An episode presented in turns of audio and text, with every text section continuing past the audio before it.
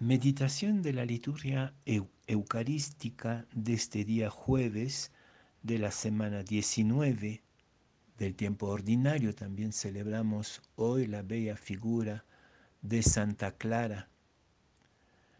La primera lectura es sacada del profeta Ezequiel, capítulo 12, versículos 1 a 12.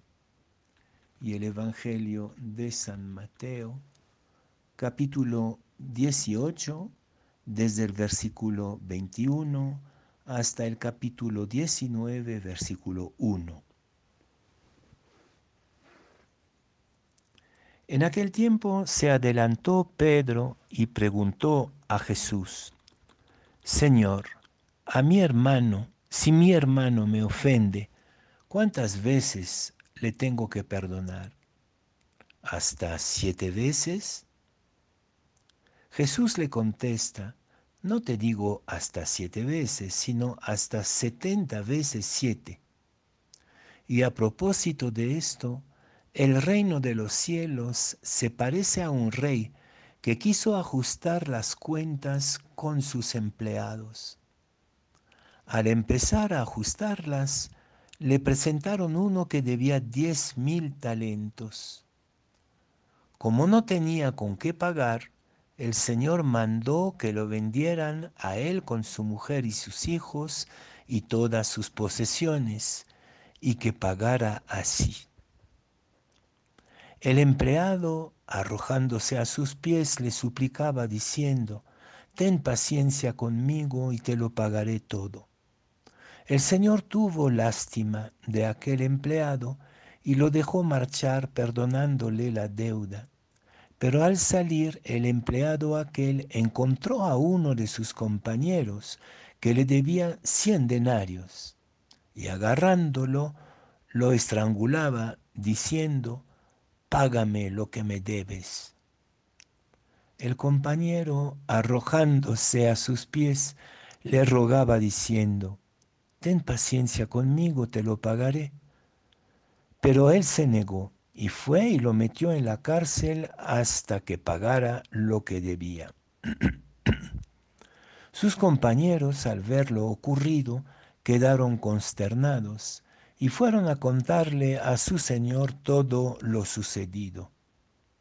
Entonces el señor lo llamó y dijo, siervo malvado, toda aquella deuda te la perdoné porque me lo pediste ¿No debías tú también tener compasión de tu compañero como yo tuve compasión de ti? Y el Señor indignado lo entregó a los verdugos hasta que pagara toda la deuda. Lo mismo hará con ustedes mi Padre del cielo si cada cual no perdona de corazón a su hermano. Cuando acabó Jesús estas palabras, partió de Galilea y vino a la región de Judea al otro lado del Jordán.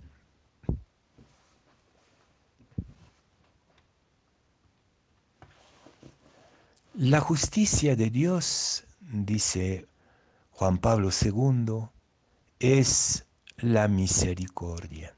La justicia de Dios es la misericordia. No es que Dios es primero justo y a veces cuando se le ocurre ser bueno, pues es misericordioso. No. La justicia del reino es la misericordia. Insisto en esta paradoja porque para nosotros el debate, el dilema, como para Pedro en el Evangelio, es siempre entre justicia y misericordia.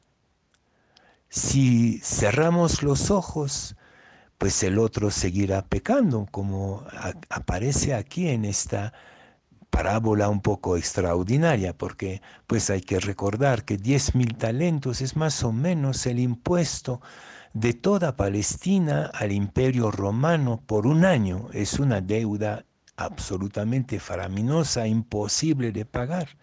Y en cambio, el denario, si ustedes se acuerdan de otra parábola, es el jornal de un trabajador agrícola. Entonces la otra deuda es pequeña, 100, 100 denarios, 100 días de un 100 jornales de un trabajador agrícola.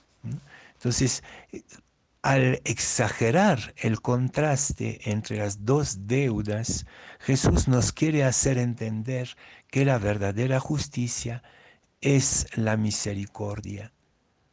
Pero me van a repetir este proverbio, sí es bueno, está bien ser bueno, pero también no hay que ser tonto tampoco, ¿no? Como si la misericordia tuviera su frontera, que es la soncera, el dejarse engañar siempre. No, la misericordia, el perdón es el punto de partida. El corazón de Dios es la misericordia. Somos perdonados siempre, siempre, siempre antes de meter la pata, en el mismo momento en que la metemos y después de haberla metido, el corazón de Dios es perdón. Es imposible no ser perdonados porque el corazón de Dios, lo repito, es misericordia. La misericordia no es un plus, no es, bueno, una condescendencia, te voy a perdonar porque, bueno, porque soy bueno, pero de tal manera, pobrecito tú. No, no. La misericordia es el punto de partida, es el terruño desde donde va creciendo nuestra relación con el otro. Tener un corazón misericordioso es apostar siempre por la posibilidad de una reconciliación, de un retorno al diálogo. Me van a decir, pero entonces este, ya no, no hay necesidad de fiscalía, por ejemplo, ahora en lo que está pasando con el gobierno, con el presidente. Eh, no hay necesidad de sanción, de juicios. Sí, sí, por supuesto, si no, la sociedad sería todavía más dramática y más caótica de lo que ya es por la impunidad, por la corrupción, por la mentira. Pero ¿cómo sería una justicia cuyo a priori de base es la misericordia y el perdón. Repensar la justicia a partir del perdón. El, el, primer servidor hubiera podido pensar a partir de esta generosidad misericordiosa de Dios, de su, de su patrón, de su amo, hubiera podido pensar que hay otra manera de hacer justicia no la, justicia distributiva, como se dice, ¿no? Págame. Si la justicia es solamente pagar la deuda, no avanzamos para nada y al contrario, se va a repetir constantemente los mismos errores si solo se trata de pagar. La verdadera justicia intenta más bien cambiar, convertir, transformar la mentalidad y de toda manera, entre nosotros, nuestras deudas son impagables porque todo viene de Dios, como dice San Pablo. ¿Qué tienes tú que no lo hayas recibido? dice San Pablo. Entonces, todo lo hemos recibido. Somos todos deudores de la vida, de la creación, de la salud, etc. Todos hemos recibido gratis estamos bajo el régimen de la gracia. Entonces, ¿cómo practica la justicia entre nosotros? A partir de la priori de la gracia.